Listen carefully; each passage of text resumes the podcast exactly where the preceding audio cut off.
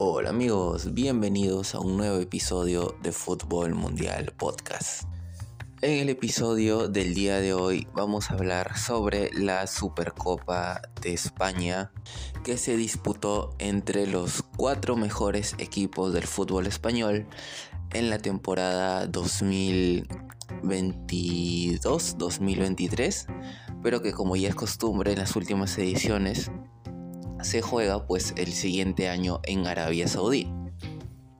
En esta ocasión, los clasificados eran el Real Madrid, campeón de la Copa del Rey, el Osasuna, el subcampeón de la Copa del Rey, el Barcelona, campeón de liga, y el Atlético de Madrid.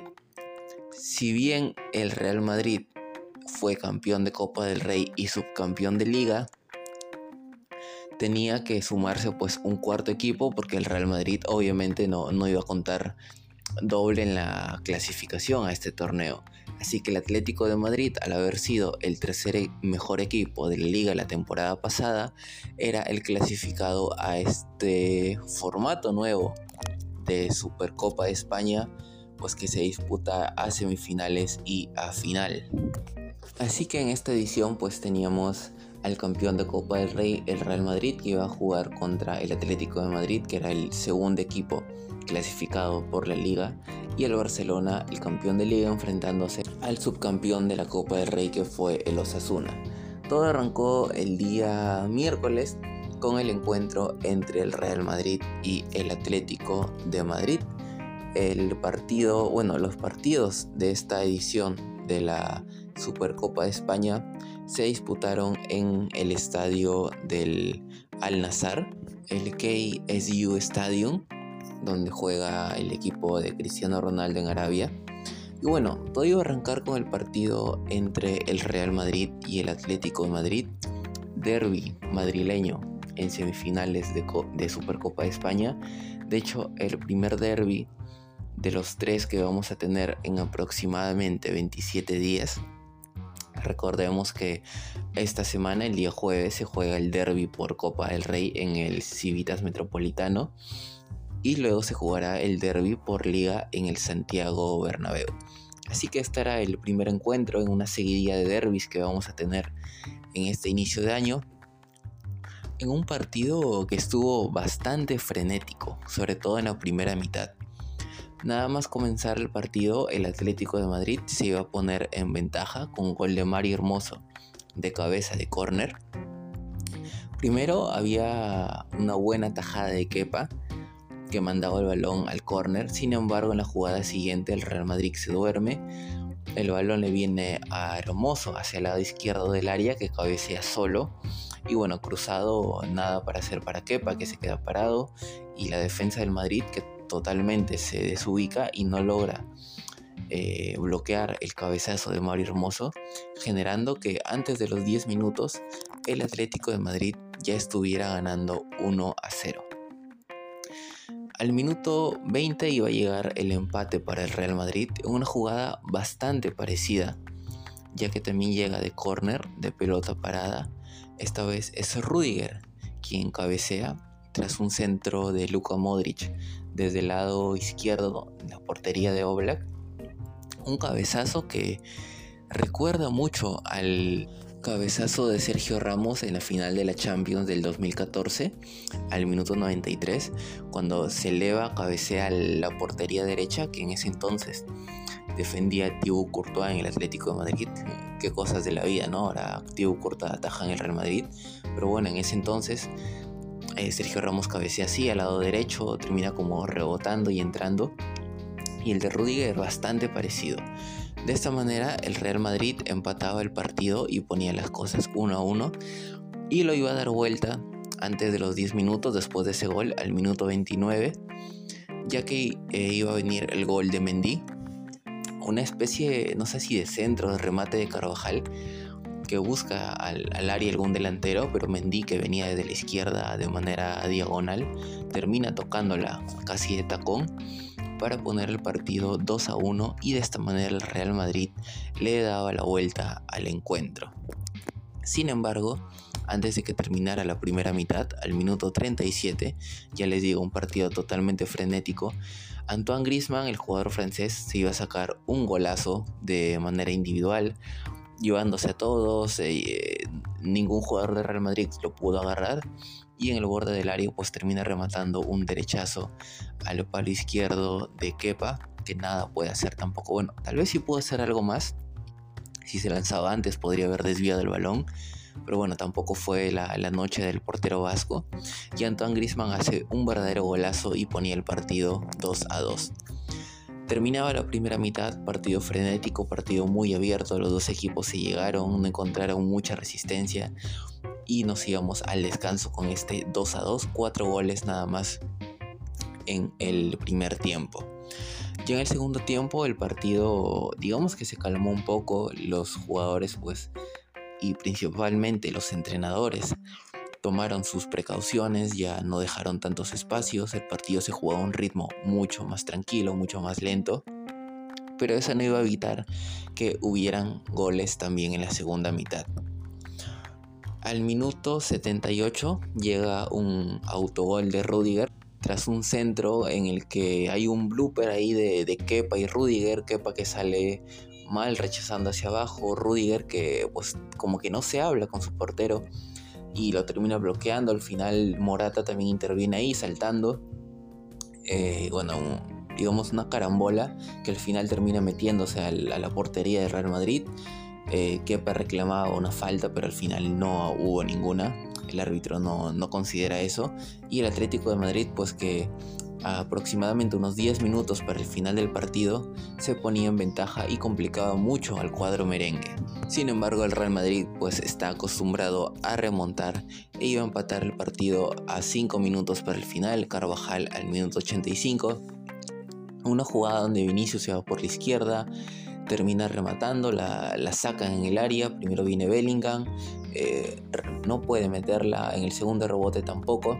Y el rebote del rechazo de la defensa del Atlético de Madrid le termina quedando a Dani Carvajal que la pone muy bien al palo derecho de la portería de Oblak que nada puede hacer. Y de esta manera pues el Real Madrid empataba el partido 3 a 3 el partido de nuevo se ponía frenético y el cuadro merengue junto con los colchoneros se iban a ir al tiempo extra tiempo extra 3 a 3 y bueno, aquí ya se vio prácticamente eh, solamente un equipo en el campo. El Real Madrid demostró pues la superioridad física que tienen sus jugadores eh, en el medio campo. Porque de recambio habían entrado Cross, había entrado Camavinga, luego metieron a Brahim Díaz también que juega muy bien eh, de espaldas aguantando el balón. Metió también a Ancelotti, a José Lu, a Ceballos, a Guller, jugadores que bueno, estaban frescos después de todo. Y aquí se notó, ¿no? Porque Real Madrid en los últimos meses, las últimas semanas, había tenido una plantilla muy disminuida por las lesiones. Pero ya se han recuperado, por ejemplo, Vinicius, se recuperó Chouameni, se recuperó Camavinga. Y esto ha hecho, incluso Arda Guller también. Y esto ha hecho que Ancelotti pues tenga recambios ya de mucha más calidad eh, en el banquillo y que cuando quiera pueda refrescar el equipo. Y bueno, de esta manera terminó pasándolo por encima ya en, el, en la prórroga el Atlético de Madrid. Y el Real Madrid pues iba a marcar los dos goles. Primero José Lu, que termina cabeceando. Ahí hay un, rebote en Savic, si no me equivoco. Al final Oblak intenta sacarla de adentro. También media carambola, no tanto como la de Rudiger y pero aquí también hay un rebote que descoloca a Oblak y se termina metiendo el balón a la portería para que el Real Madrid ganara 4 a 3 y ya en los tiempos agregados al minuto 122 cuando el Atlético de Madrid estaba ya totalmente jugado, un contraataque de Real Madrid, un balón, mejor dicho, que viene para un rechazo que viene para Oblak, que no logra ganarle en velocidad a Brahim, que se lo termina comiendo, y eh, el jugador español pues se va solo, termina rematando con la portería totalmente descubierta y de esta manera el Real Madrid ganaba 5 a 3 en el tiempo extra y clasificaba a la final de la Supercopa de España. En otra semifinal el Barcelona derrotó 2 a 0 a los Asuna. Este partido sí que fue menos frenético, eh, no hubo tantos goles, solamente hubieron dos y en el segundo tiempo el Barcelona fue superior, hay que decirlo, sufrió en varias eh, partes del juego, el Osasuna tuvo sus ocasiones, pero al final el Barcelona eh, estuvo mejor, tuvo las llegadas más claras, generó más peligro y al final pues termina marcando los dos goles en el segundo tiempo. Primero Lewandowski tras una muy buena asistencia de Gundogan, un muy buen pase. Eso sí hay cierta polémica porque se reclamaba una falta de Christensen que recuperó el balón en el medio campo, pero al final se revisa y no hay falta. Así que el balón le queda a Gundogan, le mete un muy buen pase filtrado a Lewandowski que define al palo derecho del portero Herrera y pone el partido 1 a 0. Y el segundo gol también iba a llegar en el tiempo agregado cuando los Asuna estaba ya jugado para poder intentar buscar el empate. El gol iba a ser de Lamin Yamal, el joven jugador del Barcelona, que había entrado por Rafinha, que se lesionó eh, durante el partido y al parecer va a estar sí una considerable cantidad de tiempo de baja. Pero bueno, ya en esta jugada es toda prácticamente Joao Félix que se va por la izquierda, se la termina dejando Yamin por la derecha que engancha y termina rematando para sentenciar el partido 2 a 0. Y el Barcelona, pues como digo, fue superior, no ampliamente, no de manera demoledora, pero sí estuvo mejor que los Asuna.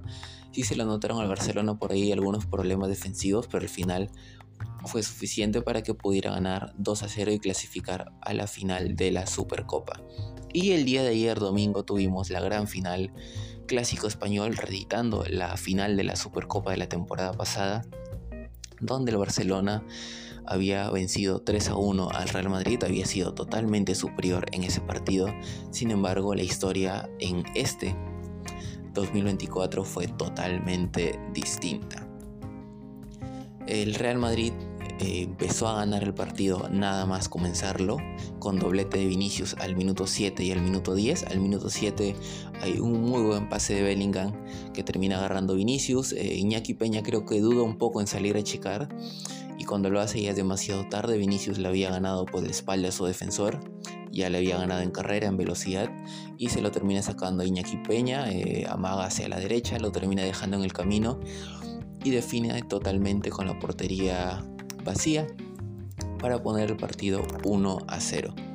Luego al minuto 10 no habían pasado ni 5 minutos y hay un muy buen balón largo para Rodrigo por la derecha que se va y bueno, quedan prácticamente mano a mano Vinicius y Rodrigo contra los eh, defensas del Barcelona Rodrigo se va por la derecha, entra al área y termina metiendo el centro para Vinicius que nada más tiene que eh, estirarse un poco para empujarla y poner el partido 2 a 0, minuto 10 y el Real Madrid ya vencía por dos goles de diferencia al Barcelona. Luego de eso el Barcelona intentó recuperarse, al minuto 33 llega el descuento de Lewandowski que bueno, tras varios amagos de, de remate del Fútbol Club Barcelona, eh, hay un rechace de Mendy, si no me equivoco, que le termina quedando a Lewandowski, que mete pues un derechazo, termina fusilando a la defensa del Madrid, a Lunin, que nada puede hacer, es un remate bastante violento, que se termina colando en la portería del ucraniano, que fue titular en la final. Tras el partido malo de Kepa contra el Atlético de Madrid, Ancelotti decidió darle la titularidad a Lunin y más allá de este gol recibido, respondió bastante bien. Pero bueno, volviendo al partido, Lewandowski descontaba 2 a 1, sin embargo, la alegría del Barcelona iba a ser momentánea ya que al minuto 39 hay un penal de Araujo sobre Vinicius Jr. y el mismo brasileño es quien termina pateando hacia el palo derecho de Iñaki Peña, lo coloca bien y termina marcando el 3 a 1 hack trick de Vinicius que volvía de una lesión y bueno, de qué manera lo hace. Ya en este tramo del partido pues todo era casi de Real Madrid, que controlaba el ritmo del juego, controlaba el balón, generaba las ocasiones más peligrosas. El Barcelona había tenido sus aproximaciones, había respondido el también eh, contra un, si no me equivoco, es Ferran que termina rematando cruzado y Lunin ataja. Pero más allá de esas ocasiones, el Real Madrid fue totalmente superior en el primer tiempo. Y en el segundo, pues ni que decirlo, iba a hacerlo también. En el segundo tiempo íbamos a tener el cuarto gol del partido de Rodrigo, tras una jugada donde Vinicius se va por la izquierda, se la termina dejando para Bellingham, que no puede rematar, pero Koundé rechaza prácticamente hacia el medio y llegaba Rodrigo para empujarla hacia el palo izquierdo de Iñaki Peña, que nada puede hacer tampoco. Y de esta manera el Real Madrid marcaba el cuarto gol y sentenciaba una tremenda goleada contra el Fútbol Club Barcelona Y ya no solo una goleada en el resultado, sino que en el trámite del partido también se vio un Real Madrid totalmente superior y que está a un nivel muy por encima del resto de equipos de eh, España. Si bien le estaba costando un poco sacar adelante los últimos partidos del año pasado, ganando con esos goles de Lucas Vázquez, de Rudiger, pero ya recuperando efectivos en el mediocampo, eh, ya, ya está en otro nivel. Ya tiene sus variantes de juego, ya volvió Vinicius, Arda también se está recuperando. Así que es un Real Madrid que está ahorita en un nivel muy dulce, que llega justamente este buen nivel, este subidón en una etapa muy importante de la temporada. Vamos a ver ahora cómo maneja Ancelotti el tema de las rotaciones en Copa del Rey. Pero yo creo que luego sacándose al, Atlético de Madrid el jueves, si, si logra ganarle en el Chivita Metropolitano, pues creo que solo quedaría el Barcelona si es que pasa su llave, que debería hacerlo porque juega contra un equipo de división inferior. Creo que por ahí solo el Barcelona pero por lo visto en la Supercopa no, sé si podría competir el Madrid en Copa del Rey. Tal vez por ahí a ambos pueda costarle también el tema de justamente del cansancio de sus mejores jugadores, porque el Barcelona también está en octavos de Champions, juega contra el Napoli, el Madrid le toca contra el Leipzig. Así que veremos las rotaciones, por el Madrid es favorito para ganar por lo menos eh, la Copa del Rey y la Liga. Y en tema de Champions también es favorito, solo que por ahí puede encontrarse equipos que ya le compitan un poco más de igual, ¿no? Un Bayern de Múnich, un Manchester City, pero también es como, digamos, un, grupo reducido, ¿no? De jugadores dentro de la Champions que podría competir en la Madrid a ese nivel, eh, complicarle, pero en España no, veo, la verdad, eh, cómo el Madrid pueda perder las dos competencias tal vez el desgaste, dejarse puntos, un bajón, pero el Real Madrid suele tener en las últimas temporadas ese bajón, ¿no? De dejarse puntos a inicios de año, de empatar dos, tres partidos, de complicarse un poco en liga, pero es que el banquillo que tiene, como digo, no es súper amplio, no es súper profundo, pero es mejor que años pasados. Han pasado, por ejemplo, de Mariano Jovic a tener a Brahim y José Lu, que son jugadores usables, que puedes usarlo. Brahim tranquilamente puede ser titular. También José Lu eh, mete, no, no, sé, no será el delantero estrella top, pero mete los goles en un momento preciso y cumple y te da esa opción también. Tienes a Arda Guller, en el mediocampo tienes eh, siete, incluso llaman mucho a Nico Paz, ocho jugadores ahí que te pueden dar otro ritmo. O sea, el Madrid está muy bien. Tal vez donde le falta esta profundidad es en defensa porque tiene lesionados a Lava Militao. Militao que puede volver a final de temporada. Alaba sí que está out por el resto en el lateral izquierdo. Mendy se lo ha visto muy bien en estos últimos partidos, está recuperando su nivel. Luego tienes a Fran García que lo puedes usar también en partidos de liga, por ejemplo, para descansar a Mendy. Y el lateral izquierdo, bueno, Carvajal que está teniendo un temporadón. Y sin contar que tras la lesión de Courtois, Lunin ha dado un paso adelante y a pesar que le trajeron a Kepa para que sea titular y a él de nuevo mandarle al banquillo, pues eh, está teniendo una actuación muy buena que al final pues le da seguridad al Madrid también atrás. Y por su parte el Barcelona eh, le cuesta bastante, sobre todo en, defensa. A pesar de que ayer jugaron Araujo, Christensen, Val y Koundé, que ah, por cierto me olvidé mencionar, a Araujo lo expulsaron en el, partido contra el Madrid por doble amarilla. Bueno, se terminó yendo también, o sea, es prácticamente la misma defensa que Xavi eh, puso en los clásicos de las temporadas pasadas para frenar a Vinicius, pero esta vez no le funcionó y eso habla de cómo está la, defensa, el retroceso del Barcelona, que le entran muy fácil, le generan muchas ocasiones. Y eso es algo pues que, al final tienen que, corregir porque es un equipo bastante endeble en la parte de atrás. Y sin contar que Ter Stegen está lesionado, está tapando Iñaki Peña que no le está haciendo mal, pero la temporada pasada Ter Stegen salvó muchas al Barcelona. Así que es un Barcelona que se encuentra en una crisis de pues de que le está costando bastante sacar resultados. De hecho, el partido contra los Asuna es lo gana por 2 a 0 y no, no ganaba ya desde hace varios meses por más de un gol de diferencia.